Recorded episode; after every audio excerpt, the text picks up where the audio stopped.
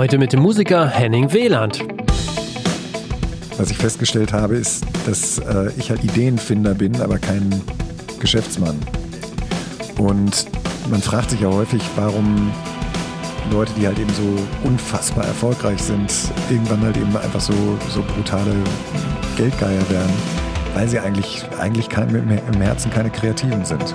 Herzlich willkommen beim Redfield Podcast mit Alexander Schröder. Freue mich heute, Henning Wieland im Redfield Podcast begrüßen zu dürfen, der in Partnerschaft mit Ticketmaster entsteht. Er ist seit über 30 Jahren in der Musikbranche unterwegs und das in vielen Eigenschaften, vor allem als Sänger der H-Blocks oder Söhne Mannheims, als Moderator, als Juror bei The Voice Kids ähm, oder als Unternehmer. Und wir haben heute, glaube ich, viel zu besprechen. Moin, Henning. Moin, ich freue mich da zu sein. Ich muss gestehen, auf der Fahrt hierhin, ich komme ja aus Melle, aus dem beschaulichen Melle, habe ich gedacht, das kommt auch nicht oft vor, dass ich quasi aus Melle jemanden besuche in der Musikbranche und auf dem Bauernhof fahre. ja, also ich habe hier das große Vergnügen, bei einem ähm, sehr, sehr guten Freund von mir zu wohnen, der lebt und arbeitet auf einem Reiterhof, muss man sagen. Und da war zudem eine, eine Wohnung frei und das ist sowas wie eine äh, Altherren-WG. Okay. Besser, besser als ins Heim zu ziehen. ja, mit viel Bewegung, hast du ja eben auch schon gesagt. Ja. Also sehr schön. Man darf aber nicht unterschätzen, dass tatsächlich der Weg in die Altstadt, äh, die ja sehr pittoresk ist hier in Münster, ähm, zu Fuß bequem erreichbar ist. Also das ist, ist das so? Echt? noch ein, so nah? noch ein Riesenvorteil hier von, der, von, dem, ah, okay. von dem Anwesen. Dessen war ich mir nicht bewusst. Ich habe ja selten Gäste hier im Podcast, über die man eigentlich schon, sag ich mal, viel weiß oder die viele Interviews gegeben haben. Das ist bei dir anders. Äh, du hast das alles schon getan und im Prinzip ging es ja bei dir so in den 90ern mit den Age-Blocks so richtig los. Ähm, das ist eine Band, die viele wahrscheinlich als Speerspitze oder auch Wegbereiter für den Musikstil Crossover hier in Deutschland bezeichnen würden. Und ihr seid ja eigentlich auch schon mit eurem ersten Album komplett durch die Decke gegangen. Ähm, goldene Schallplatte, Charts, auf Tour und so weiter. Wie plötzlich kam das damals auf, äh, auf euch zu? Ja, natürlich kommt sowas sehr plötzlich und darauf kann, konnten wir uns natürlich auch nicht vorbereiten. Ich glaube, da kann sich keiner darauf vorbereiten. Vor allem was diese plötzliche Aufmerksamkeit angeht. Ja. Ne? Wir haben aber bei uns war es so, dass wir halt eben sehr, sehr viel auf Tour waren und die, der Zeitraum zwischen dem Booking und, ähm, und äh, sag ich mal, dem, dem, der Aufmerksamkeit, die wir dann durch die Platten und durch das Fernsehen oder Musikfernsehen und Radio bekommen haben, das ähm, unterwarf sich so einer gewissen Trägheit. Damit will ich sagen, in dem Moment, wo es bei uns richtig durch die Decke ging, unsere Videos halt eben auf Rotation bei MTV und Viva liefen, da hatten wir schon Konzerte in Jugendzentren gebucht, wie wir das drei, vier Jahre vorher auch gemacht hatten. Und wir haben im Jahr so im Schnitt 150 Konzerte gespielt. Das heißt, wir haben eigentlich gar, gar keine Zeit gehabt, uns zu Hause von den Freunden und von äh, neuen Bekannten halt eben feiern zu lassen. Ah. Waren auch sehr viel im Ausland unterwegs und da hat man das gar nicht so festgestellt. Aber ich kann mich daran erinnern, dass es einen so einen Zeitpunkt gab, da lagen wir mit unserem Manager in Zürich in einem, in einem Hotel und das war so ein ganz normales Drei-Sterne-Hotel. Und der kriegte einen Anruf von der Plattenfirma und sagte, ja, wir sind Gold in Deutschland, Österreich und der Schweiz. Und in Polen, glaube ich, auch. Und dann dachte ich, ach, das, das war ja noch so eine Phase, 94, 95, ja. wo ich noch dachte, so ja, irgendwann musst du mal anfangen zu arbeiten. Ja. Und ähm, dann dachte ich so, ja, das ist ja einfach. Du gehst einfach ins Studio, nimmst eine Platte auf und dann wird die Gold. das mache ich jetzt für den Rest meines Lebens. Und da wurde uns dann schon so ein bisschen bewusst, dass, ähm, dass dass es irgendwas, dass wir was Besonderes gemacht hatten. Hm. Du stammst ja, äh, glaube ich, aus einer sehr akademisch geprägten Familie. Ähm, dein Bruder ist ja zum Beispiel auch Rechtsanwalt. Also es gibt viele Rechtsanwälte in, in deiner Umgebung, habe ich festgestellt. Ja, in Münster gibt es ja, wenn du Akademiker werden willst, eigentlich nur drei Möglichkeiten. Ne? BWL, Jura oder Medizin. Ja, genau.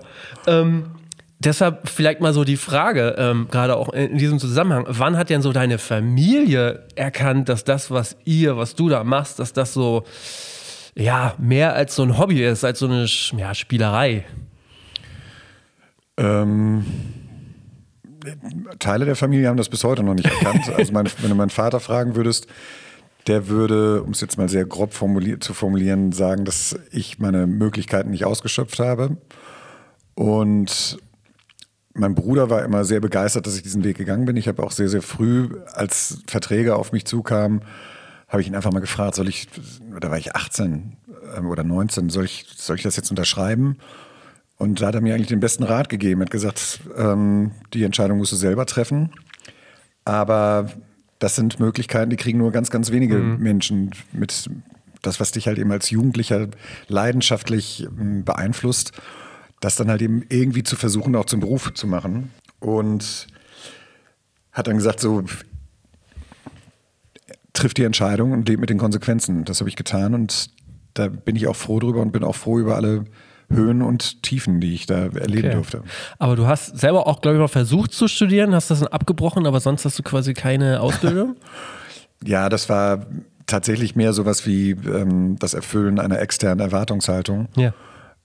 Weil ich habe ich hab das Konzept Studium überhaupt nicht verstanden. Ich bin, muss ich fairerweise sagen, auch sehr, sehr easy durch die Schule gekommen. Mhm. Also bis zur 10. Klasse musste ich nicht viel Hausaufgaben machen und war mündlich offensichtlich immer, immer sehr gut, dass falls es mal ja. äh, kriselte, dass ich mich damit immer rausreißen konnte. Aber ähm, später dann bin ich nach Amerika gegangen, hatte einen Leistungskurs mit der Sprache schon abgedeckt und ja. dann habe ich ein mittelmäßiges Abi gemacht. Und nach dem Abi im Zivildienst musste ich mir keine Gedanken mehr über ein Studium machen, aber habe mich natürlich eingeschrieben, weil ich dachte, ich würde vielleicht irgendwann mal BWLer oder Jurist oder was weiß ich was werden wollen.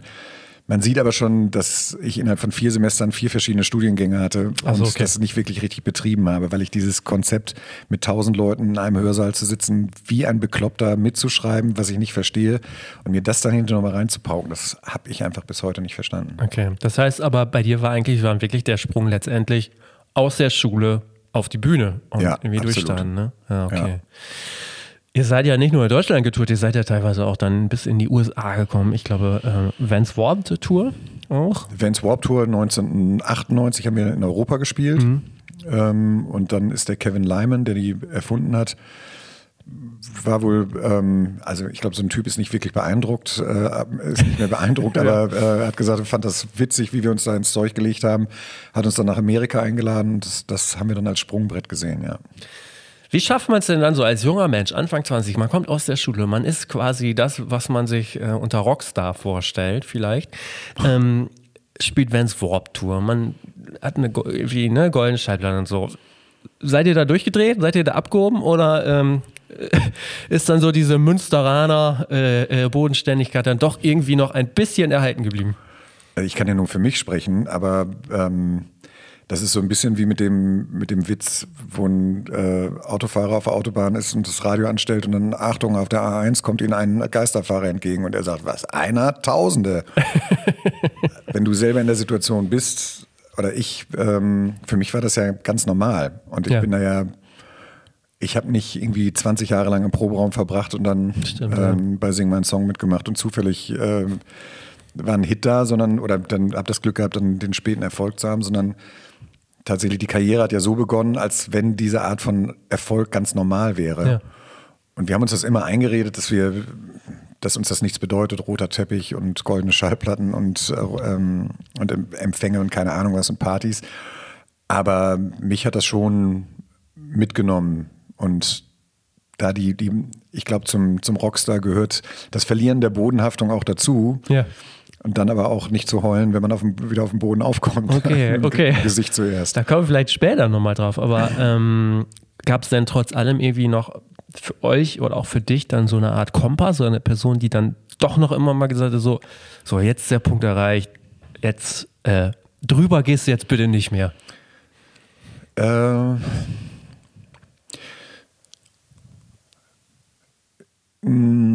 Oder konntet ihr euch selber dann ich muss auch ganz regeln? Ehrlich, ja, da, ja, das wollte ich eigentlich sagen. Also das ist die, das steht unterm Strich, dass wir äh, so verschiedene Persönlichkeiten sind und uns so lange kennen, also ja. mehr oder weniger aus, dem, aus der Grundschule schon, dass ähm, wir uns da gegenseitig nichts vormachen mussten. Ne? Und ähm, für untereinander waren wir halt eben nicht der Sänger von oder der Gitarrist oder ja. Schlagzeuger von, der jetzt plötzlich das Video gemacht hat, sondern wir ähm, waren eigentlich stärker angenervt von den Schwächen des anderen und die haben uns dann auch gegenseitig oft genug aufs Brot geschmiert, dass dort so ein Raum war im, im Nightliner und da habe ich ja die meiste oder haben wir die meiste Zeit verbracht, wo dann die Erdung schon ähm, sehr, sehr deutlich wurde. Mhm. Aber okay. auch, ähm, also meine Freunde zum Beispiel waren nie beeindruckt von, ähm, von der Aufmerksamkeit, sondern ja. da habe ich immer eine, eine ehrliche ähm, äh, Bewunderung, will ich das gar nicht nennen, sondern ähm, Respekt davor ähm, gesehen und verspürt, dass sie es ähm, anerkannt haben, dass, dass ich diesen Weg gewählt habe. Und das, da bin ich auch froh, dass diese Leute auch heute noch bei mir sind. Mhm. Wenn man so viel Erfolg hat, ist ja auf einmal auch viel Geld im Spiel. Auch für euch so. Das ist ja jetzt auch ein Musikbranchen-Podcast. Wir müssen auch mal ein bisschen über ja, Geld gerne. versuchen zu sprechen, zumindest. Das habt ähm, ihr von OMR gelernt. Ja, ja, genau. Ja. ähm, naja, und es gibt ja dann durchaus auch mal Interviews. Ähm, es gibt eine sehr gute äh, Dokumentation über dich von Ingo Schmoll, die ja. ich natürlich auch im Vorfeld gesehen habe. Ähm, Übrigens auch, hat auch auf dem Bauernhof teilweise Stationen gemacht. Ja, genau. Bei dem also Bruder kann ich wirklich dem, nur. Von dem Olli, wo wir jetzt uns hier gerade Ah, okay. Kann ich auch nur empfehlen. Wer sich dann noch weiter interessiert, kann sich das angucken. Ähm, genau, wo du auch, glaube ich, sagst, naja, also wir haben schon auch relativ viel Geld schnell verdient. Ähm, und jetzt sagst du ja auch, naja, also so ganz bodenständig war es dann doch immer nicht. Ähm, Gab es dann aber auch da nochmal so für euch so die Möglichkeit oder die, die, die, ja, einen Ratgeber, der gesagt hat, hier, das kannst du ausgeben, aber das leg mal an oder weiß nicht, kauf Immobilien oder was weiß ich. Also wie war das für euch mit diesem Geld? Also was habt ihr damit am Ende gemacht? Also erstmal haben wir noch äh, tatsächlich alte Plattenverträge unterschrieben. Okay. Und ähm, es werden ja viele, wird ja, man darf ja nicht vergessen, der, der Ruhm hat noch nichts mit, mit Geldverdienen zu tun, sondern am Ende des Tages war früher das Geschäftsmodell, eine Platte kostet 10 Euro. Davon werden, wird jetzt eine Million verkauft, dann hast du 10 Millionen Euro. So, aber da verdient ja eine Plattenfirma, ein Label, ein Management äh, und der Vertrieb natürlich mit. Also das soll jetzt keine Jammerei, sondern nur eine Aufklärung sein. Und ähm, all die Kosten, die ausgegeben werden für Promoreisen, für Videos, ähm, die werden natürlich dann halt eben auch mit der Band verrechnet, mit Vorschüssen und mit, mit Einnahmen verrechnet. Dann musst du alles noch durch mindestens fünf, vier oder fünf Leute teilen. Also es ist für mich als Anfang 20-Jährigen schon eine Menge Geld rumgekommen, aber unser Gitarrist Tinte war von frühen Beinen an jemand, der sehr, sehr gut mit Geld umgehen konnte. Und der hat auch jetzt nicht immer sofort jedes, jede Mark oder jeden Euro sofort an, an, speziell an mich weitergegeben, sondern hat das dosiert. Und insofern hatte ich die, das Glück, dass ich so über zwei Jahre, immer wenn was auf meinem Konto war, sofort raushauen konnte.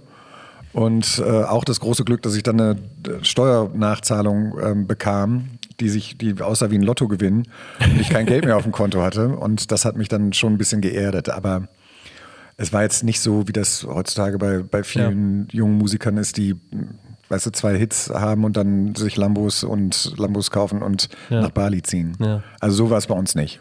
Okay. Dann auch wieder so eine Frage, die so ein bisschen klischeehaft vielleicht aufpoppt, aber ich würde sie doch gern auch nochmal versuchen zu fragen. Ähm, jetzt nicht nur äh, H-Blocks erstes Album, sondern generell so einfach H-Blocks, zumindest dann auch mit diesen Erfolgen, die man hat. Es läuft immer mal im Radio. Und äh, ist das dann so dieses, naja, ganz ehrlich, wenn er sich jetzt nur auf normalem Level äh, bewegt, der hat im Grunde genommen eigentlich nur mit diesen H-Block-Sachen in Anführungsstrichen ausgesorgt und müsste eigentlich, müsstest du noch arbeiten? Boah. da können wir jetzt, äh, wir, es handelt sich ja hier bei, bei euch um, um Musikpodcast. Insofern ja. bin ich ja froh, dass wir nicht in das Mental Health-Thema einsteigen müssen. Aber vielleicht äh, zumindest diesen kleinen Exkurs. Ich habe durchaus viel gearbeitet, ähm, aber habe mich immer mit einem mit, mit der Musik beschäftigt oder mit Sachen beschäftigt, die mich mit Leidenschaft erfüllen. Und insofern ist für mich eigentlich eher das, äh, das große Problem, mich jetzt zum Beispiel zu fragen, wo halt eben nicht mehr so viel Aufmerksamkeit da ist ja. oder keine Band H-Blocks, die ähm, natürlich eine Platte rausbringt, die sich irgendwie 3, 4, 500.000 Mal verkauft. Was macht mir eigentlich Spaß? Und ja, kann ich mir den Luxus weiterhin gönnen, einfach so etwas zu machen, was dann vielleicht ab und zu im Jahr dann den, den Betrag abwirft, den ich brauche. Ja. Und ich könnte mich jetzt nicht irgendwo hinsetzen und darauf warten, dass ich tot umfalle.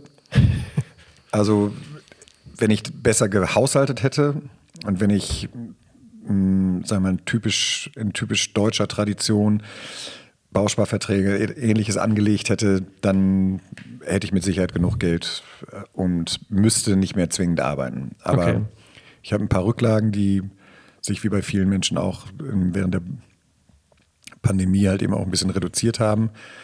Aber ich muss jetzt nicht äh, am ersten des Monats Angst vor dem Anruf von der Bank bekommen. Also mhm. so ist es nicht. Und das hat mir so die letzten zwei Jahre auch wirklich ähm, den, den Arsch gerettet. Und da bin ich sehr dankbar okay. für. Ja. Da können wir ja äh, später. Also um ja? vielleicht eine Frage ja. noch mal ein bisschen äh, auf äh, Boulevardniveau ähm, zu beantworten. Ich habe sehr viel Geld verdient, aber auch viel Geld ausgegeben. Oh, okay. Beste Überschrift, genau.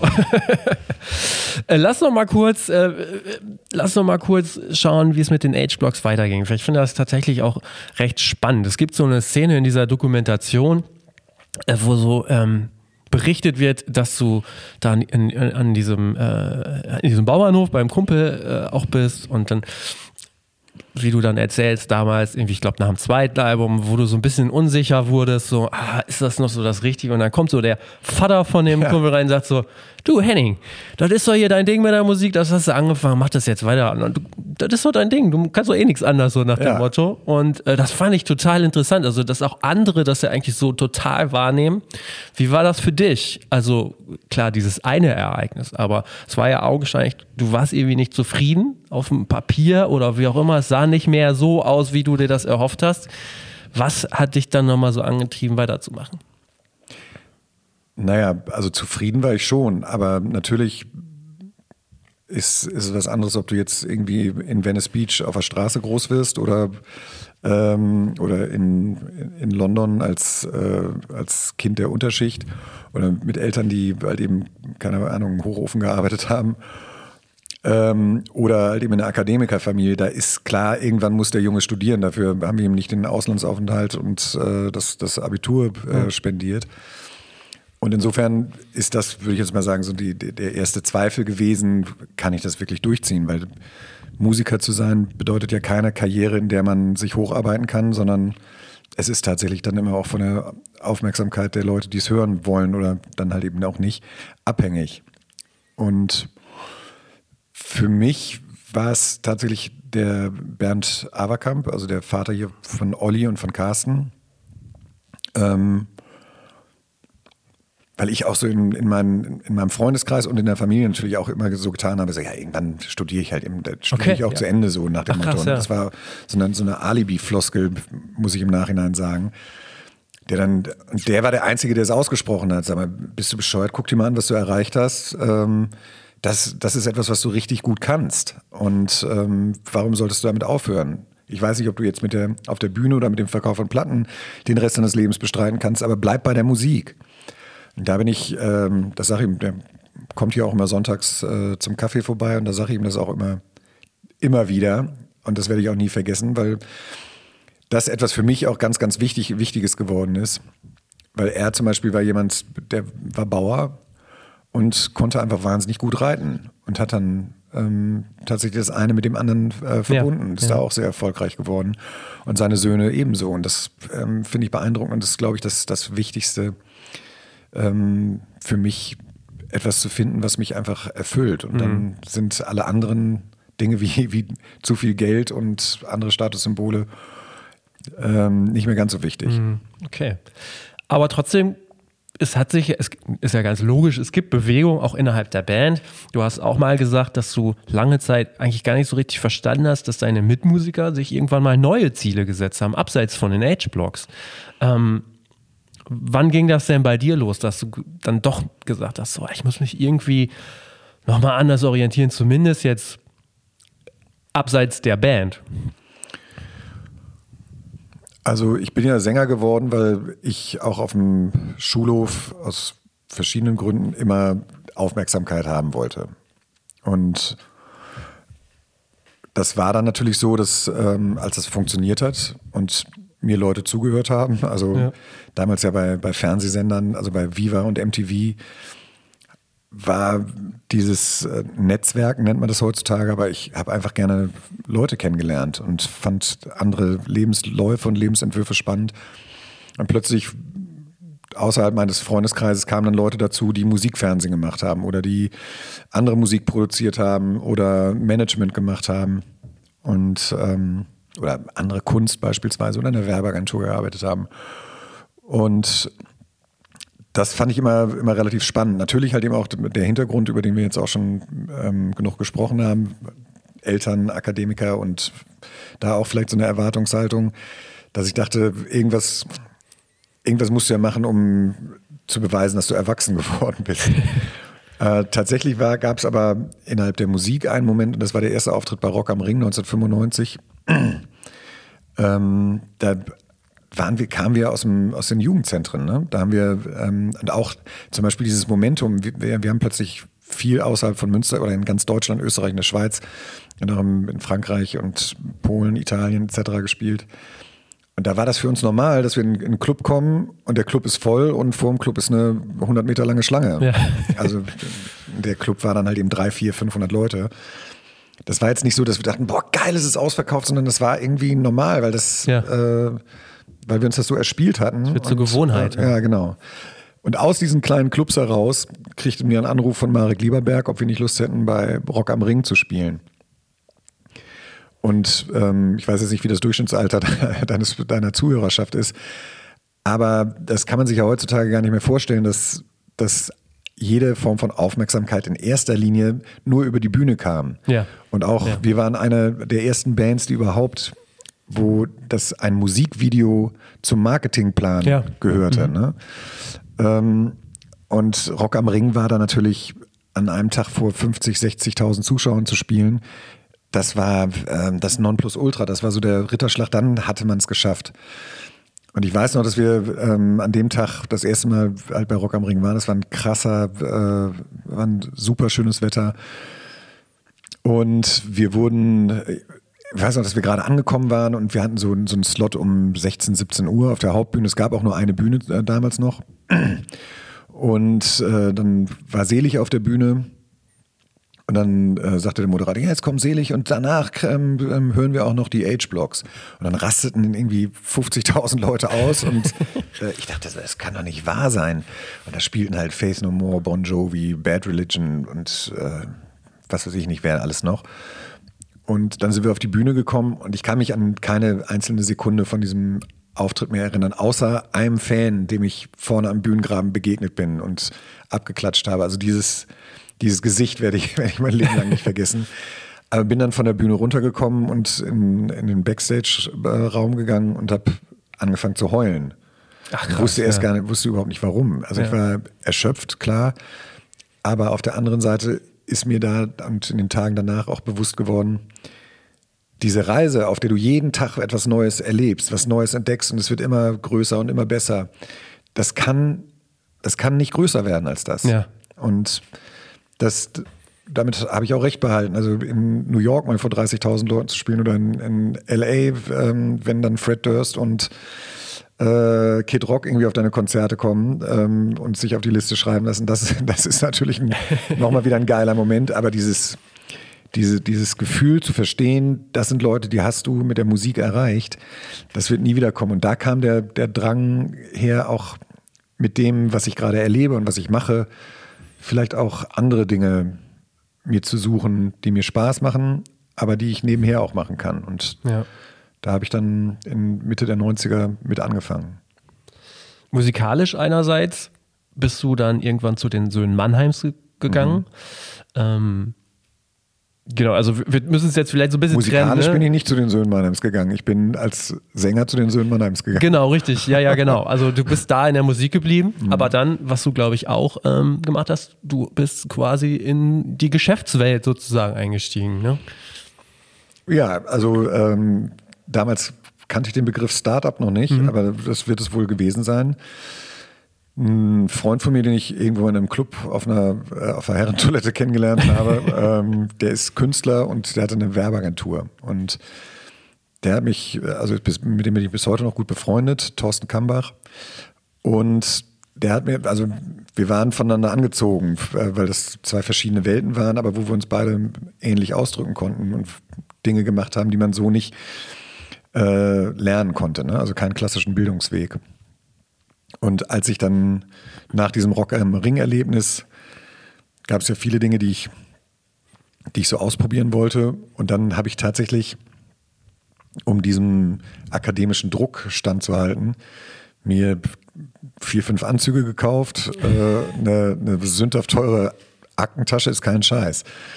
Ähm, und habe dann den Thorsten gefragt, der eine Werbeagentur hatte, ähm, ob ich bei ihm einen Schreibtisch kriegen könnte. Er sagte, pass auf, hier ist ein Schreibtisch, ein Computer und ein Telefon, mach damit, was du willst.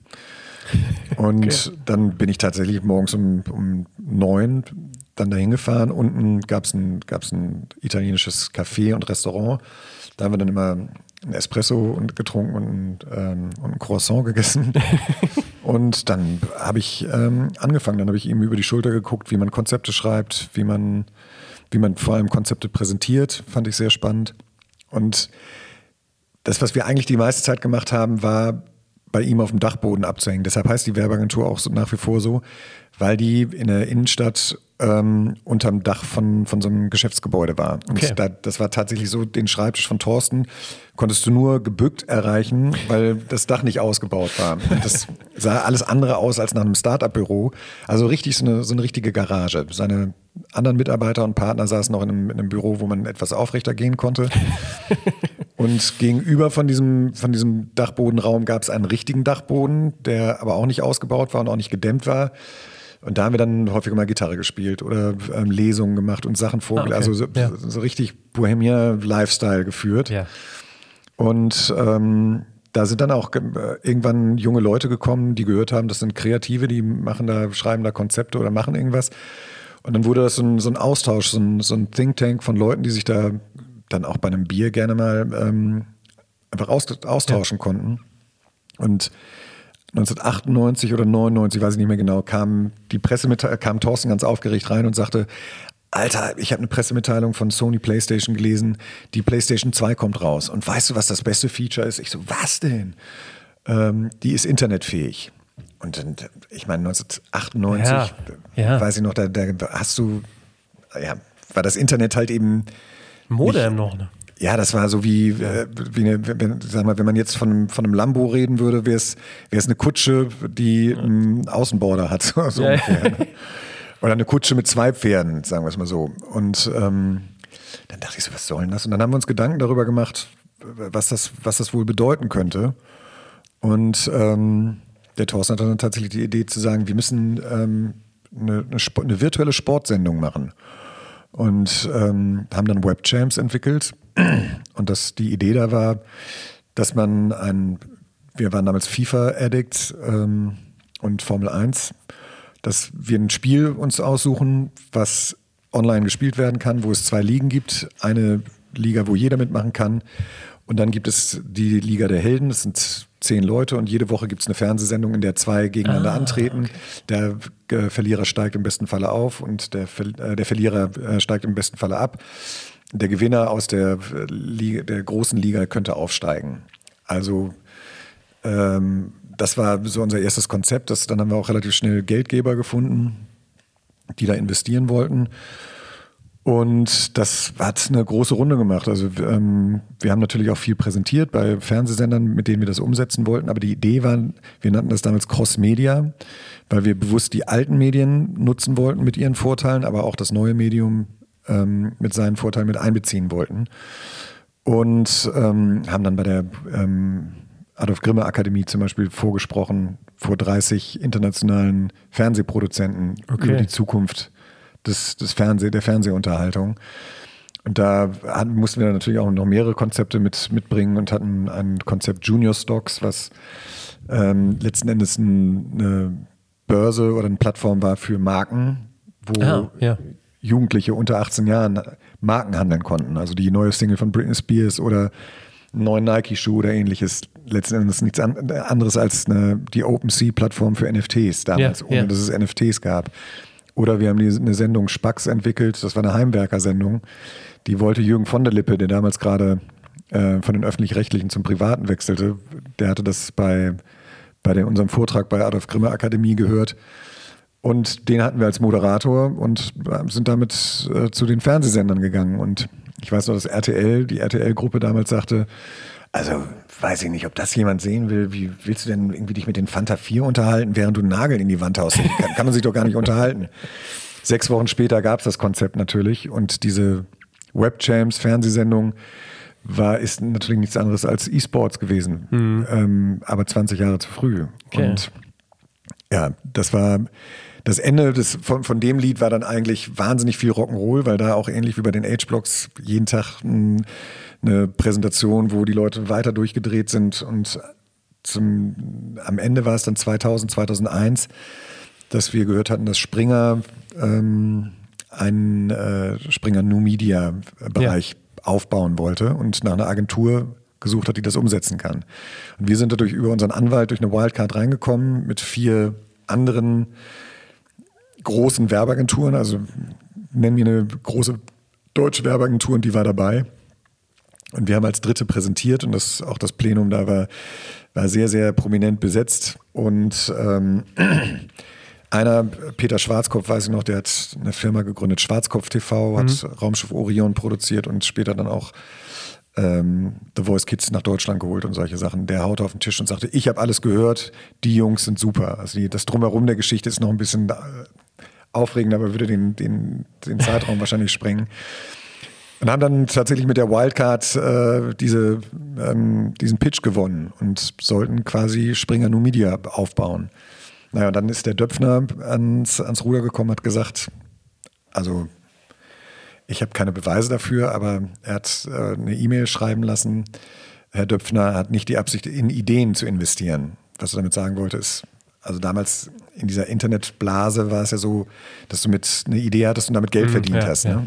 Ja. Ähm, und in diese Idee wollte er halt eben nicht investieren. Und dann brach der neue Markt ein und ähm, da haben wir dann letzten Endes halt eben auch die Hoffnung verloren und hatten anderthalb, zwei Jahre, wo wir jeden Morgen irgendwie mit Champagner gefrühstückt haben und äh, nachmittags Zigarren zum Kuchen geraucht haben. Es klingt ja fast genau, also es klingt ja genauso wie der Start der Age-Blocks, nur in einer anderen Welt, ne? in der Geschäftswelt eigentlich. Auch so. Ja, wobei das äh, eigentlich genau das gleiche wie Age-Blocks war. Ähm, und äh, habe ich, ich habe ja später auch noch eine Diskothek äh, gehabt, fünf Jahre lang.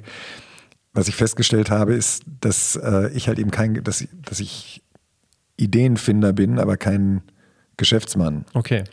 Und man fragt sich ja häufig, warum Leute, die halt eben so unfassbar erfolgreich sind, irgendwann halt eben einfach so, so brutale Geldgeier werden, weil sie eigentlich, eigentlich kein, im Herzen keine Kreativen sind. Okay. Aber trotz allem, mit seinem Background, dass du auch irgendwann mal festgestellt hast, die anderen aus der Band entwickeln sich oder haben andere Ziele und so. War das für dich schwierig zu akzeptieren, dass du, dass du so festgestellt hast, oh, ich bin eigentlich kein Geschäftsmann? Ja, das war sehr schwierig. Tatsächlich, weil ähm, interessant. Ähm, wahrscheinlich war es so, dass mir mit 18 ging das mit H-Blocks los, 2022 Geld kam rein. Ja. Äh, Studium hatte ich keinen Bock drauf, eine Ausbildung brauchte ich nicht und diesen Aspekt tatsächlich strukturiert zu arbeiten und äh, auch eine ordentliche Buchhaltung zu führen und zu wissen, wie viel Geld reinkommt und wofür das Geld vor allem auch wieder rausgeht, das habe ich halt eben nicht gelernt. Und das macht, macht mir auch keinen Spaß, überhaupt ja. nicht. Und ähm, das, da hast du vollkommen recht. Fällt mir jetzt, also weiß ich schon ein bisschen länger, aber wird mir jetzt äh, nochmal deutlich, dass es so offensichtlich war, war mir nicht bewusst. Aber ähm, da bin ich, glaube das ist, hat letzten Endes dazu geführt, dass ich in den letzten zwei Jahren mir etwas gesucht habe, wo ich dann auch Bock habe, etwas detaillier, detailverliebter, ähm, detailverliebter und detaillierter zu arbeiten. Okay, ja. Wie war das eigentlich bei den Age-Blogs? Habt ihr immer einen Manager gehabt oder habt ihr euch ab irgendeinem gewissen Punkt dann auch selbst gemanagt? Ja, das ähm, fing damit an, dass wir natürlich ein klassisches Demo hatten und dann irgendwann jemand ankam, der hier in, in der Nähe von Münster in Ottmarsbocholt ein Studio hatte. Und da dann einfach gesagt, spielt einfach mal ein Konzert im Studio, wir nehmen das auf. Und das war dann unser Demo-Tape. Dann haben wir da sofort alle Verträge, die uns vorgelegt wurden, unterschrieben. Das war ein Verlagsvertrag und ein Managementvertrag. Äh, weil ich persönlich war der Auffassung, wenn du einen Vertrag unterschreiben musst, bist du so wichtig, dass, äh, dass dann, dann hast du es wirklich geschafft. Ja. Hab dann aber fünf, sechs Jahre später haben wir dann gemerkt, äh, dass wir vielleicht auch ein bisschen besser hätten durchlesen sollen, was, was wir da unterschrieben haben. Aber auf der anderen Seite ist es auch so, wenn du noch keine Platte produziert hast, noch nicht bei Rock am Ring gespielt hast und noch keine zwei Millionen Platten verkauft hast, dann ist die Möglichkeit, dass du mit, mit der Musik mal Geld verdienst, so weit entfernt, dass ich mich damals im Vorteil sah, sah demjenigen gegenüber, der auch noch bereit war, mir 5000 Mark dafür ja. zu bezahlen, dass ich ja. einen Verlagsvertrag unterschreibe. Ja. Und deshalb bin ich da auch nicht, nicht traurig drüber. Aber ähm, ja, also ähm, ich weiß gar nicht mehr, wo, wo ich eigentlich darauf hinaus wollte. Jedenfalls ähm, es ging also, ums Management. Ach genau, ja, genau. Und also, also, als dann tatsächlich die zweite Platte rauskam, es dann schwierig wurde und auch ähm, wir haben auch mal zum Beispiel nach der ersten Platte einen unverschämten ähm, Vorschuss angeboten bekommen, den wir abgelehnt haben, weil wir aus freundschaftlicher Hinsicht und weil unser Management damals nicht in der Lage war, für uns zu entscheiden, ähm, haben wir wirklich, hm, würde ich jetzt mal sagen, einen zweistelligen Millionenvorschuss in D-Mark abgelehnt, um ähm, bei, dem, bei dem Label zu bleiben, wo wir waren. Und ähm, das, die zweite Platte ist dann, hat auch immer noch 300.000 Stück verkauft, war aber dann nicht ganz so erfolgreich wie die erste und das war dann nicht mehr so viel Wachstum, wie man sich erwartet hatte. Und dann kamen halt eben auch Fragen und wie das dann häufig so ist zwischen Management und Künstler, wurde es dann immer schwieriger. Und dann haben tatsächlich Tinte und ich, also unser Gitarrist und ich, äh, uns entschieden, ein Büro zu machen.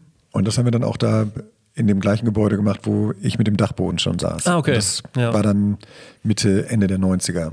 Und seitdem seid ihr sozusagen selbst gemanagt? Genau. Okay, ja. alles klar.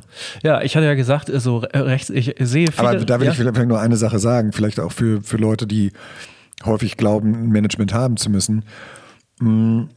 Weil das auch sehr gut jetzt ähm, hier reinpasst. Ich glaube, dass es mindestens zwei verschiedene, grundverschiedene Funktionen eines Managements gibt. Einmal die des strategischen, kreativen Managements und dann die des ähm, Geschäfts-, geschäftlichen Managements. Und ähm, ich glaube, das eine muss man stark von dem anderen trennen. Das rein, rein geschäftliche zum Beispiel, da wäre es bei uns so, dass, dass das unser Gitarrist machen könnte oder ich oder mein Steuerberater, mein Rechtsanwalt, da brauchst du keinen, keinen Musikmanager für. Ja. Und im Musikmanagement, ähm, glaube ich, ist es heute heutzutage sehr, sehr wichtig, auch einfach diese, den, die Strategie und die Kunst des von oben draufblickens zu behalten. Ja. Richtig. Ja, also von außen betrachtet sah oder sieht das ja auch immer ganz gut aus. Ich hatte ja eben schon gesagt, ich habe immer, ich hatte jetzt in der, im Vorfeld viele, viele Rechtsanwälte oder Rechtsanwältinnen in eurem Umfeld gesehen. Euer zweiter Sänger ist ja auch äh, durchaus ein äh, äh, sehr aktiver Medienrechtsanwalt. Ne? Also ja. Der vertritt ja, glaube ich, auch dann durchaus äh, Topmodels oder andere Medienmenschen. Ja.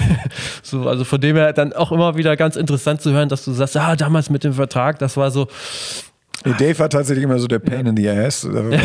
Der hat gesagt, nee, das können wir nicht unterschreiben. Alter, jetzt davon hängt jetzt unser Plattenvertrag mhm. ab. Aber der war äh, der, eigentlich der vernünftigste von allen. Okay. Du hast aber selber später auch nochmal, äh, oder bist selber auch nochmal Musikmanager gewesen von anderen Acts, ne? Genau, das kam dann in dieser Phase, wo es mit dem Start-up nicht mehr, nicht mehr so lief oder auch parallel dazu, ähm, weil ja viele Kreative so ein- und ausgegangen sind. Und mir wurde dann über Sascha Stadler, dürfte vielleicht auch ein Begriff sein. Mhm. Der hatte damals eine Band Goldjunge ähm, und sagte, ja, das ist leider gefloppt. Aber der Sänger ist ein, ist ein wahnsinniges Talent. Ob ich nicht mal Lust hätte, zusammen mit meinem Freund Jan Löchel, den, den mal so unter unsere Fittiche zu nehmen. Und der kam ins Studio und hat dann äh, angefangen, Sachen zu singen, hauptsächlich so Coversachen. Und da hast du sofort gemerkt, das ist ein Superstar. Und dann war es aber nicht ganz so einfach, weil ähm, das war so die, ich glaube auch so um 2000, 2002 rum. Da gab es dann ja auch viel so, ich glaube Juli und Silbermond und sowas ja. kam da um die, also diese neue Pop-Szene so. Und damals war ja auch so, dass der Einfluss des Computers und des Pro Programmings und von Samples wurde immer größer und wichtiger. Und ähm, für Ingo haben wir dann erstmal tatsächlich so programmierte Sachen aufgenommen und irgendwann stellte sich aber heraus, dass er eigentlich viel lieber Ben Harper machen möchte. Wir hatten jetzt aber schon einen Plattenvertrag oder zwei Angebote von Plattenfirmen, die aufgrund der alten Demos mit ihm arbeiten wollten. und ähm, naja, dann letztendlich hat tatsächlich Virgin sich dann dazu entschlossen, mit ihm zu arbeiten.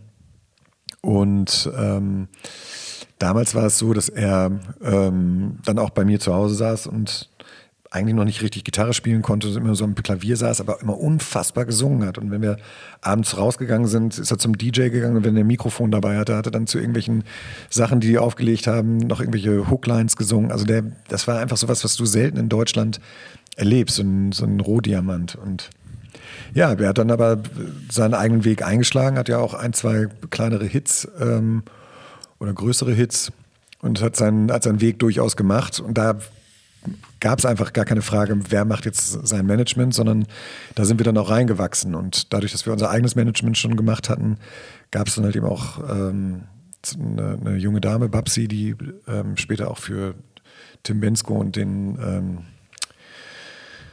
äh, Sommermeier gearbeitet hat, Konrad Sommermeier, ähm, die unser Büro geschmissen hat und die hat sich natürlich auch sofort in Pohlmann verliebt.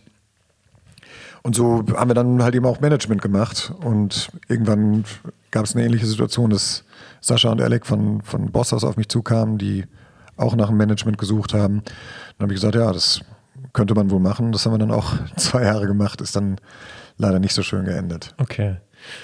Danach war für dich aber auch erstmal wieder in dem Geschäftsfeld Schluss, beziehungsweise auch da wahrscheinlich so im Gesamten diese Erkenntnis, dass du ähm, gesagt hast, okay, es gibt einfach Dinge, die möchte ich gar nicht mehr machen. Ja, das würde ich so nicht unterschreiben. Mhm. Also mir macht es unfassbar viel Spaß, mich mit anderen Kreativen auszutauschen. Ja. Vor allem, wenn ich merke, dass, dass die ein, ein Talent besitzen, was sich mir überhaupt nicht erschließt. Ähm, und da dann einfach so meine, ähm, meine Erfahrungen mitteilen zu können. Und mir macht das Spaß, ein Angebot zu machen, zu sagen, es ist nicht sicher, dass alles so passiert, wie ich es wie dir prophezeie, aber es könnte sein und beschwer dich hinterher nicht, dass, es, äh, dass ich es dir vorher gesagt habe. Wissen ist ja immer ein, ein sehr, sehr gutes Asset, so was man gebrauchen kann, um Entscheidungen zu treffen. Und ich biete dir einfach nur das an, was, welche Erfahrungen ich gemacht habe. Das macht mir wahnsinnig viel Spaß. Aber das große Problem ist natürlich, dass der, das menschlicher Natur und dass die Arbeit des kreativen und strategischen Managements nur sehr schwer zu greifen ist. Mhm. Also wenn du einen Künstler betreust, der bei mir jetzt während meiner, meiner Tätigkeit oder der Tätigkeit meines Büros ähm, kurz vor der Insolvenz steht und dann plötzlich äh, Hallen mit 10.000 Leuten ausverkauft, dann fragt man sich ja, warum soll der, welchen Anteil hat jetzt unbedingt ähm, Henning und sein Büro mhm. daran? Ne? Mhm. Also es ist sehr schwer messbar, ob jetzt der, der Stuhl bei, bei The Voice of Germany ähm, jetzt, also bei, bei jedem, bei jeder Kiste Bier und jeder Flasche Champagner und jeder Flasche Whisky, die ich äh, gekauft und getrunken habe, ähm, da habe ich jetzt keine Belege bei der Band eingereicht ja. oder bei, bei den Künstlern. Und ja. da diese Erwartungshaltung von beiden Seiten ist, ist schwer nachzuvollziehen, schwer zu erfüllen und das ist eigentlich, was es, was es unmöglich macht, um den zeitlichen Aufwand auch irgendwann in Geld aufzuwiegen. Verstehe ich. Mhm. Dinge von denen, dass du sagst, ich möchte eigentlich so auch andere unterstützen. Das ist ja so eine Art, äh, äh, ja, fast schon so wie so ein Consulting oder Coaching, also gute Überleitung. Ähm, hast du, konntest du dann ja sicherlich auch gut einbringen bei The Voice Kids. Du warst auf einmal, äh, du warst ja schon vorher im Fernsehen, ne? du hast gesagt, Moderator, Viva 2 und so weiter. Und auf einmal warst du bei The Voice Kids als Juror in zwei Staffeln. Und ich glaube, deine Schützlinge haben auch beide jeweils gewonnen. Erstaunlicher, also nicht erstaunlicherweise, sondern. Doch, sehr erstaunlicherweise. Super, also total super. Ähm, beziehungsweise erstaunlicherweise fand ich dann, dass nach zwei Staffeln dann Schluss war. Vielleicht warst du dann zu gut oder.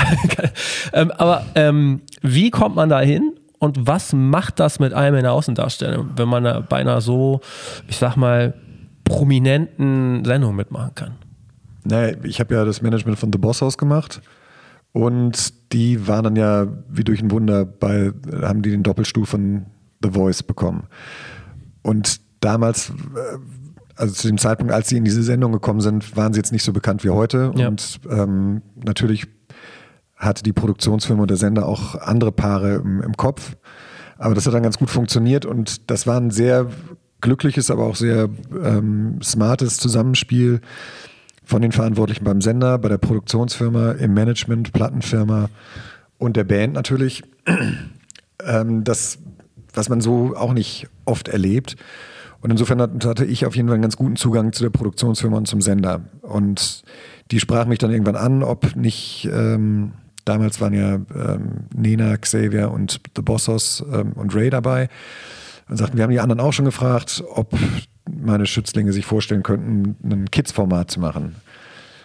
Und dann sagte ich so, Alter, irgendwie, ihr habt, könnt euch glücklich schätzen, dass ihr mit irgendwie in einer Phase, wo, wo Castingshows wirklich alles andere als cool waren, plötzlich so einen Treffer gelandet habt, jetzt noch irgendwie auf dem Rücken von Kindern, das könnt ihr vergessen, das werden die nie machen.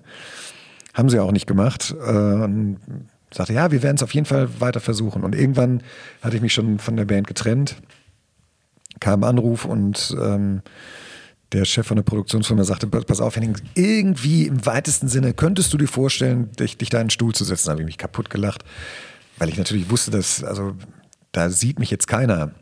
Ähm, aber klar, würde ich wohl machen. Und dann äh, sechs Wochen später kam Anruf, ja, der Sender muss noch entscheiden, ist noch nicht ganz klar. Und dann sagte ich, ja, du, ey, sag mir Bescheid, wenn es funktioniert, wenn, wenn nicht, halt eben nicht. Bin aber davon ausgegangen, dass es nicht klappen würde. Habe auch andere Pläne geschmiedet und bin sechs Wochen später saß ich in Paris am Flughafen auf dem äh, Weg nach Los Angeles, wo ich mich mit meiner Frau getroffen habe, um da ein paar Wochen Urlaub zu machen. Und dann klingelte das Telefon, ja, äh, wo bist du gerade? Ich so am Flughafen. Wo, äh, in, wo denn? Ja, in Paris. Ja, wo willst du hin? Nach Los Angeles. Ach so. Ja, äh, der, der, Sender will dich haben. Ich so, ja, das ist doch geil. Wann kommst du denn wieder? Ich so, ja, in drei Wochen. Ja, das ist nicht so gut. wir fangen übermorgen an zu drehen. Und da habe ich dann gesagt, ja, du pass auf, hier ist die Nummer von, von Babsi, äh, das ist meine Managerin. Ähm, also die hat unser Büro damals geleitet wenn du genügend Gründe findest, dass ich meiner Frau erklären kann, dass ich wieder in den Flieger steige, dann komme ich. Und das hat dann natürlich funktioniert. Und klar war, dass die keinen Dritten gefunden haben, der dazu passte. Also ich bin fest ja. der festen Überzeugung, dass sie unendlich viele andere gefragt haben. Ja. Aber dadurch, dass ich das Format kannte und dass die wussten, dass ich, dass ich da vielleicht halt eben auch ein gewisses Talent für habe, ja. bin ich dann mehr oder weniger da reingerutscht. Aber das hat mir auch extrem viel Spaß gemacht und da habe ich auch viel über über Coaching gelernt. Und trotz der Tatsache, dass du ja vorher auch schon in der Öffentlichkeit standst, war das nochmal eine veränderte Form? Also hast du das dann auch wirklich so, äh, ja, in gewisser Weise nochmal so richtig im Mainstream so festgestellt? Mir ist auf jeden Fall die unfassbare Macht des Fernsehens bewusst geworden. In einer Zeit, wo man ja auch nur noch von YouTube und Internet gesprochen hat. Das ist so 2013, 2014. 2013 war das. Einordnung. Mhm. Und ähm, aber auch da ist meine Neugier, äh, hat sich da ausgezahlt, ähm, weil ich einfach Bock drauf hatte. Und es gab viele Kolleginnen und Kollegen, die äh, mir das sehr, sehr übel genommen haben, bis zur Ausstrahlung der ersten, ersten Folge. Echt? Dass ich eine Castingshow mit Kindern unterstütze. Ah, okay. Mhm. Ähm, und man muss ja auch sagen, ich, wir haben Glück gehabt, dass, dass die Sendung dann so eingeschlagen ist, dass es so funktioniert hat. Und einer der Gründe war dafür, dafür dass, ähm, dass wir mit einer sehr, sehr geringen Erwartungshaltung daran gegangen sind. Und sowohl Lena als auch ähm, Tim Bensko und ich hatten jetzt nicht das Gefühl, nach irgendeinem Drehbuch vorgehen zu müssen. Oder es gab ja auch keine, äh, keine Vorbilder. Und die ähm, The Voice of Germany war insofern auch kein Vorbild, als dass da natürlich mit viel, viel härteren Bandagen gekämpft wurde und für, also ich meine Aufgabe auf jeden Fall darin gesehen habe, den jungen Künstlern da eine, ein Erlebnis zu vermitteln, was sie in allen Bereichen ihres Lebens nutzen können. Und bei den meisten, mit denen ich noch Kontakt habe, habe ich das Gefühl, dass, es auch, dass, dass sie das sehr, sehr sinnvoll genutzt haben. Okay. Aber war das für dich denn wirklich auch nochmal so ein absolute äh, Reichweitenbringer dann? Ja, natürlich. Also ähm, Instagram gab es ja noch nicht, aber Facebook äh, ist explodiert und ähm, auf der Straße wurde ich auch oft erkannt. Es gab dann okay. auch, ja. also das war mir jetzt auch nicht unbedingt was Neues, aber ähm, es war dann schon brutal beim, beim Joggen in, in Berlin im, im Park. Okay. Äh, war eine Grundschule und da sind die Kids dann äh, regelmäßig durchgedreht. Aber da, wo in der, wir haben eine Wohnung in, nah am Wedding und da gab es dann auch immer so Halbstarke, so Die waren damals so sieben, acht, neun bis zwölf, dreizehn maximal.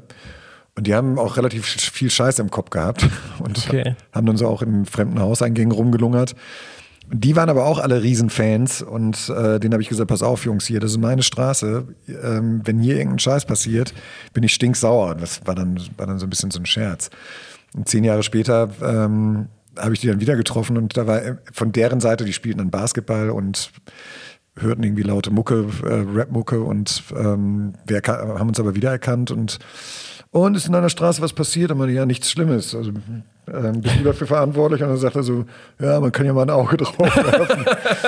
also ob die, die, Geschichte jetzt so, so stimmt, weiß ich nicht, aber das war auf jeden Fall Witzig. auch einer der positiven Aspekte von, ja. von The Voice Kids. Wenn, wenn man das äh, so hört oder auch ähm, guckt, hattest du Hattest du einen Plan, so was kommt so als nächstes in deinem Werdegang? Hast du das so schon auch irgendwie strategisch angedacht oder ist das wirklich eher so, dass das alles relativ organisch passiert ist?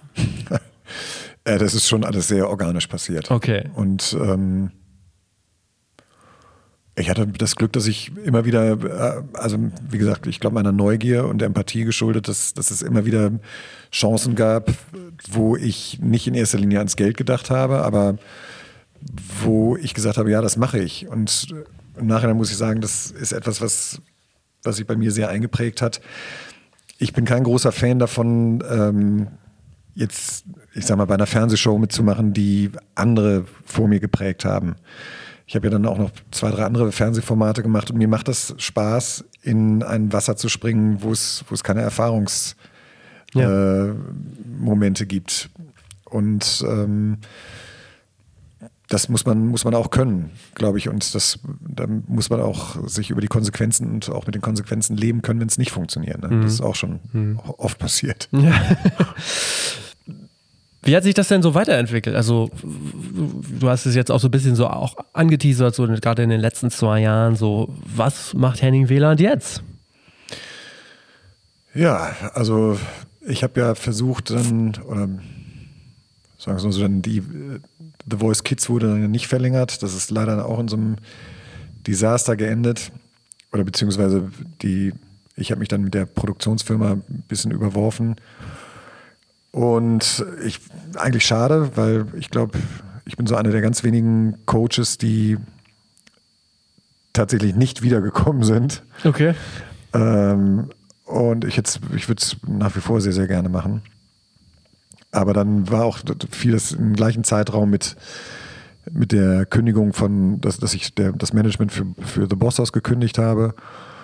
Und dann habe ich so eine Auszeit in LA gemacht mit meiner ja. Frau und ähm, habe dann Ideen für, ähm, für deutschsprachige Songs gehabt. Und dann kam die Idee für Der Letzte an der Bar und da waren zwei Freunde, die recht erfolgreich Musik produzieren. Ähm, die haben dann mit mir einen Song gemacht, der heißt Der, Affe und ich. Und das hat mir so einen Spaß gemacht und in Deutschland war ich wieder, dann wieder da und Tom Bohne von Universal war dann begeistert und hat gesagt so, ja, also wenn du davon noch zehn Songs machen kannst, dann, dann kommen wir zusammen. Und dann habe ich dieses Soloalbum gemacht, da sehr viel ähm, Arbeit reingesteckt und das wurde dann 2017 veröffentlicht und habe dann auch mein Büro äh, zwei Jahre vorher äh, gecancelt, habe gesagt, ich will mich nur noch, nur noch auf Musik konzentrieren. Musik ist das Epizentrum all meinen ähm, Handelns. Und das ist dann äh, leider nicht so erfolgreich gelau gelaufen, wie ich mir das vorgestellt hatte. Äh, aus verschiedenen Gründen. Und ähm, habe dann danach nochmal ein zweites Album gemacht, ein einem, mit einem eigenen Label und alles im Prinzip versucht selber zu machen. Aber da merkte ich schon, dass das so eine, ja, dass diese Magie vom Anfang meiner Karriere ja. halt eben in die andere Richtung abging. Und hatte dann, muss ich ganz ehrlich sagen, so eigentlich bis ins erste Jahr der, der, Pandemie, also bis 20, Ende 2020, ähm, eine, eine, ganz handfeste Krise, muss man, mhm. muss man sagen, die ich aber selber nicht so bemerkt habe. Mein Umfeld, speziell meine Frau, hat das natürlich äh, gemerkt und da, hat darunter leiden müssen und das auch nicht verstanden, ähm, weil ich dann halt eben nur auf dem Sofa rumsaß und äh, Fernsehen geguckt habe oder im Prinzip mit mir, muss man ehrlich sein, nichts, nichts anzufangen wusste. Und ähm, habe mich dann eigentlich wirklich so wieder von ganz klein unten aufgebaut, indem ich versucht habe, dieses wieder in dieses Gefühl reinzukommen, wie es war, bevor wir das erste Mal mit H-Blocks den Proberaum gegangen sind. Ach Wahnsinn, okay. Aber parallel, wenn ich das so gesehen habe, du scheinst ein total neugieriger Mensch ja auch zu sein. Hast du dich auch nochmal so in andere Felder einfach so reingewagt oder machst das auch, glaube ich, immer noch? Äh, sei es äh, Textilbusiness, du hast irgendwie in der Hotdog-Station in Münster eine ganz legendäre äh, ja, Hotdog-Laden einfach mal gejobbt, um so ein bisschen darauf aufmerksam zu machen, ey, die haben überhaupt kein Personal. Also es gibt viele Dinge, wo du sagst, ey, gut, da kann ich auch wahrscheinlich auf aus meiner Position raus kann ich einfach mal rein. Also du interessierst dich für sehr viel dann. Ja, ich hatte das ja vorhin schon angedeutet mit der, ähm, also eigentlich hat das nach Rock am Ring mit nicht nur mit dem Startup angefangen, sondern mit Viva 2, dass ich dann gesagt habe, ich will, habe eine, eine, Idee für eine eigene Fernsehsendung, habe die bei Elmar Geglinger, der damals Chef von Viva war, vorgestellt und habe die dann auch tatsächlich bekommen.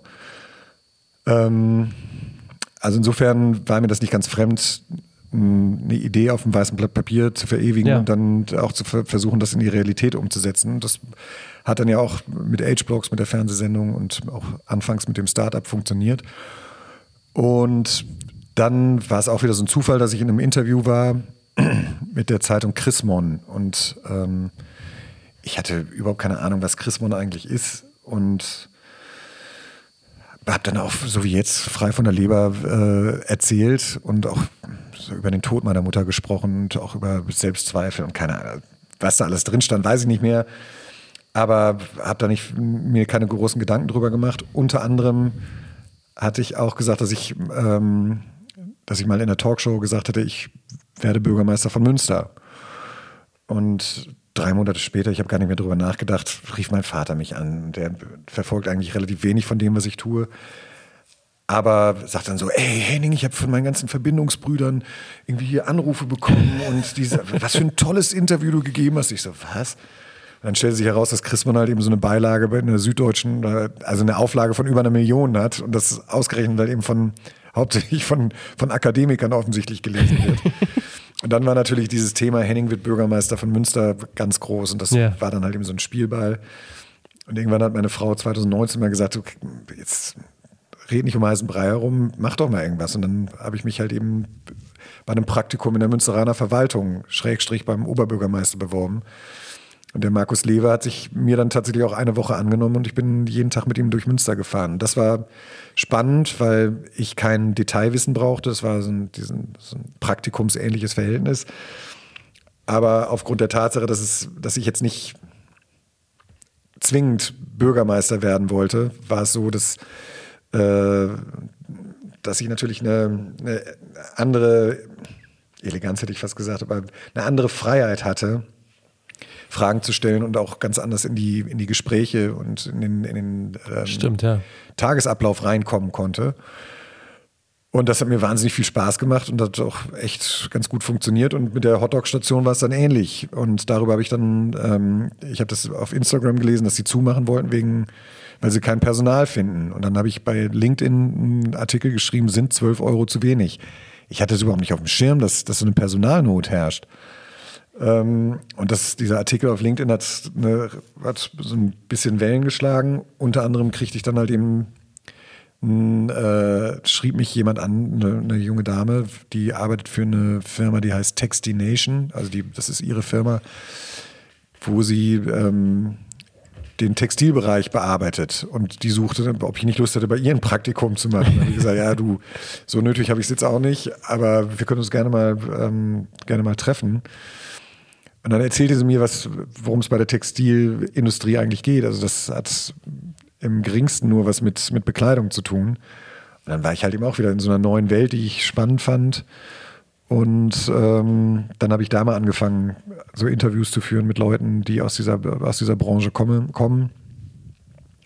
Und festgestellt, dass diese Art von Neugierde mir halt eben Spaß macht. Also, und wie gesagt, hier auf dem Reiterhof bin ich jetzt, da Ähm, morgens, mittags und abends, wenn ich will, kann ich füttern oder Stelle ausmisten. Ähm, muss es aber nicht tun, aber es macht irgendwie Spaß, sich in so eine Welt zu begeben. Das klingt eigentlich klassisch danach, dass du einen Podcast machen müsstest.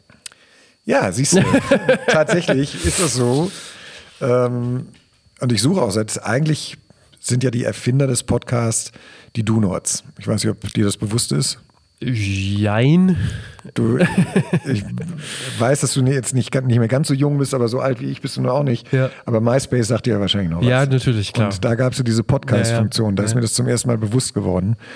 Und ich dachte, was ist das für ein Schwachsinn? Also wer spricht denn auf seinem, auf seinem Social Media, ähm, auf seinem MySpace-Kanal spricht irgendeine Scheiße ein? Und die Do-Nots haben die relaxte Kluftpuppe damals genau, erfunden. Und das war auch totaler Punk, also totaler Blödsinn. Ähm, aber irgendwie fand ich es total witzig und dachte, ja, das, das macht Sinn, dass die so ein, so ein Medium haben. Naja, und Jahre später kommen dann äh, gemischtes Hack und, äh, und fest und flauschig raus. Und äh, es gibt, alle sprechen nur noch über Podcast. Und jeder, der nicht mindestens ein oder zwei Podcasts hat, äh, der äh, ist, so dumm wie ich damals, keine Tele Teleaktie- Telekom-Aktien zu kaufen, als die, als die damals rauskamen. Also gab ja so einen Vibe, dass jetzt plötzlich alle, alle erzählen, du musst einen Podcast Ja, machen. ja. Und würde ich auch gerne, aber, und da kommen wir zu, dem, zu meinem eigentlichen aktuellen Thema, ich hatte, kein, ich hatte kein Thema. Ich wusste nicht, worüber, worüber ich was machen sollte. Und dann, ja klar, musst du was mit Musik machen. Ja, aber dann sag, nenn mir einen richtig guten Podcast, erfolgreichen Podcast, ähm, wo das Thema Musik ist. Und dann habe ich aber vor zwei Jahren auch angefangen, mich mit damit auseinanderzusetzen. Seit drei Jahren habe ich auch eine monatliche Radiosendung bei Rockantenne, ähm, was mir auch voll viel Spaß macht.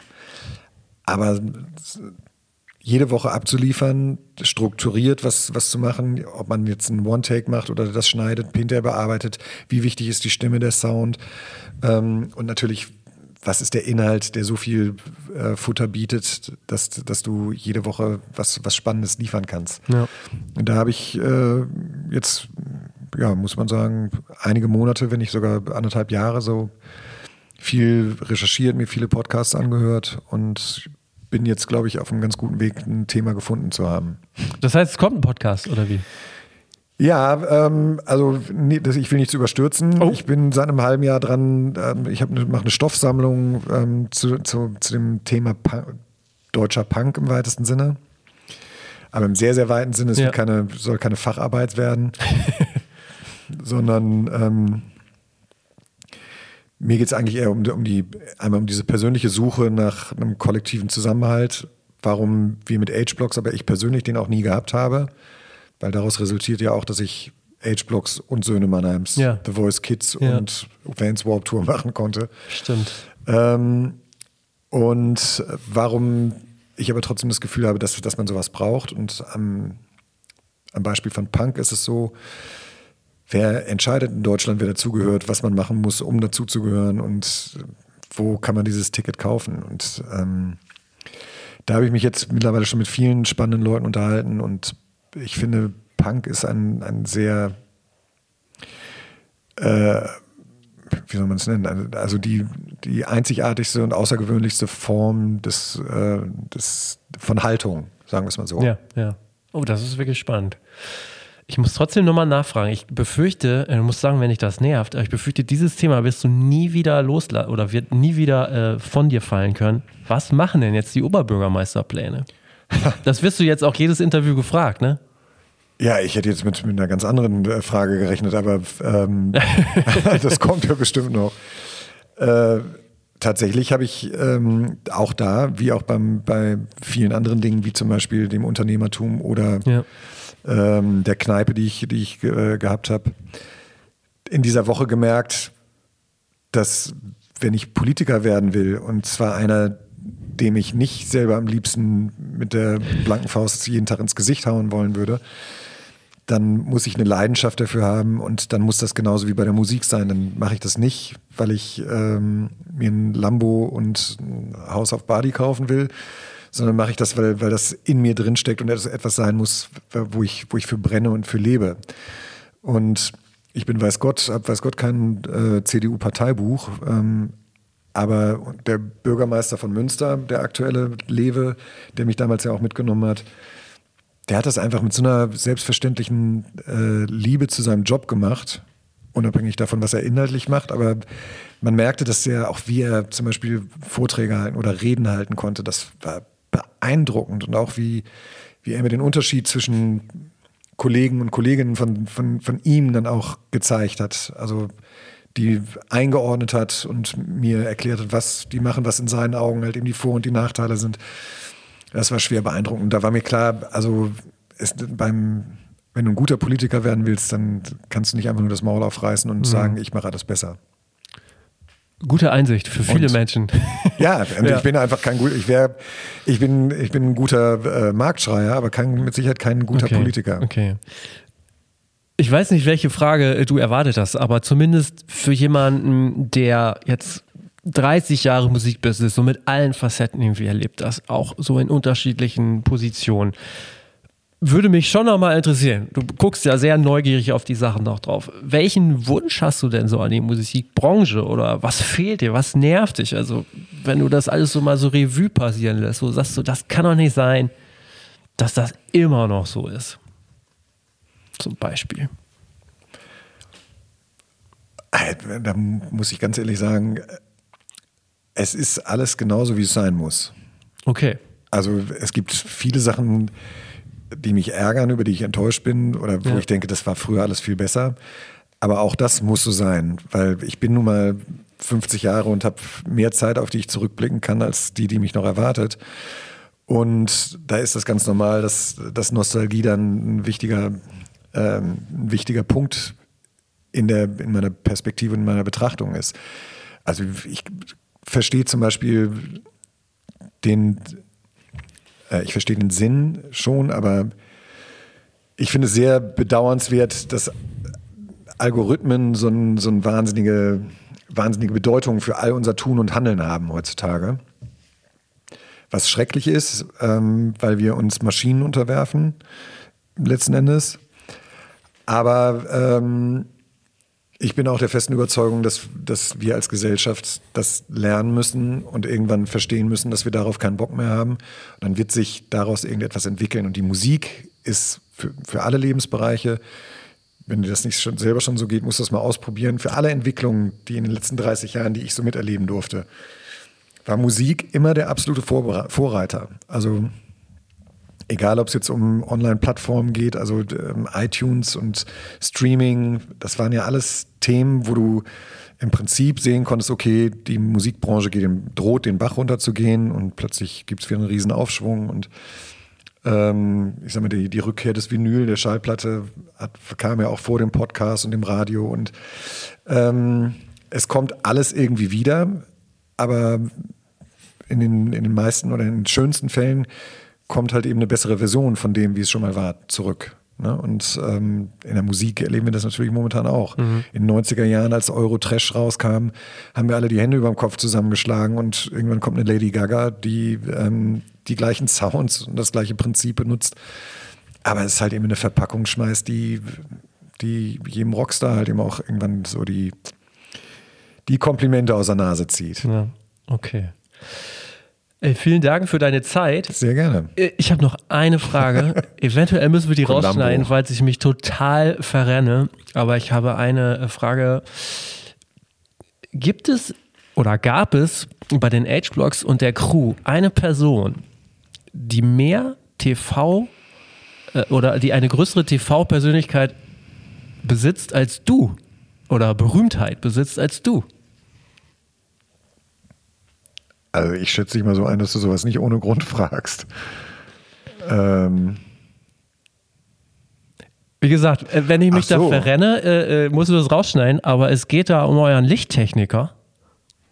Ach ja, natürlich. Du meinst den Sohn von Schildkröte. Ja, genau. Ja, Jens Lindschau, klar. Der ist euer Lichttechniker äh, gewesen oder ist er noch? Ja, nee, ist er, wenn wir auftreten und, äh, okay. und er Zeit hat, der ist ja äh, sehr gut gebucht. Das ist eine Koryphäe auch, ne? Ja, absolut. Ja. Okay. Also und der war auch, ich meine, den, den echten Schildkröte habe ich leider nie kennengelernt. Also wir müssen mal kurz für die, die jetzt gar, gar nicht mehr mitkommen, es, ist, es geht um Ditsche. Ja, genau. Ja. Und äh, Jens Linschau ist ein, ein, Lichtkünstler, muss man sagen. Und ähm, ja, man würde, heutzutage würde man Bühnendesigner sagen.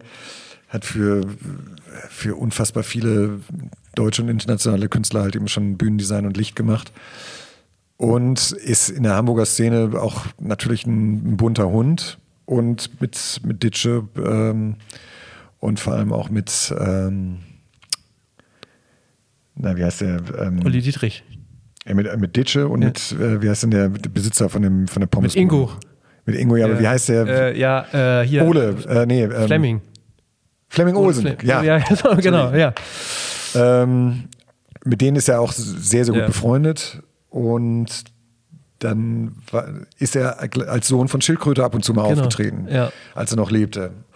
Und man muss sagen, es gibt wirklich keinen, der, selbst wenn das eine, eine reale Situation wäre, diesen, diesen Menschen und diese Position besser verkörpern könnte als, als Jens. Okay. Also der, das ist ein Orakel, äh, Messias und äh, cooler Dude in, in einer Person. Okay. Also, jetzt machen wir Schluss. Herzlichen Dank. ja, sonst sonst wird es viel Hat zu nerdig. Viel Spaß gemacht. Vielen, vielen Dank. Alles Gute. Dankeschön. Ciao, ciao. Vielen Dank fürs Dranbleiben, fürs Durchhören. Und wenn ihr zu Weihnachten, zur Weihnachtszeit uns etwas Gutes tun wollt, dafür, dass dieser Podcast ja kostenlos ist, dann hinterlasst gerne eine Bewertung auf allen gängigen Portalen oder verschenkt quasi eine Empfehlung für diesen Podcast. Das würde mich sehr freuen. In den nächsten Wochen geht es weiter mit spannenden Gästen. Ich werde unter anderem nochmal mit Fabian Schütze mir ein Update ähm, einholen. Wir sprechen über dieses Jahr, wir sprechen über nächstes Jahr äh, und werden die Folge um den Jahreswechsel ausstrahlen. Wir machen wahrscheinlich eine kleine Weihnachtspause und lassen uns dann weiter in das neue Jahr treiben. Lasst euch überraschen. Und zum Ende hin bedanke ich mich noch einmal bei unserem Podcast-Partner Ticketmaster für die Unterstützung und wünsche euch noch ein paar schöne und vor allen Dingen gesunde Tage. Macht's gut. Ciao.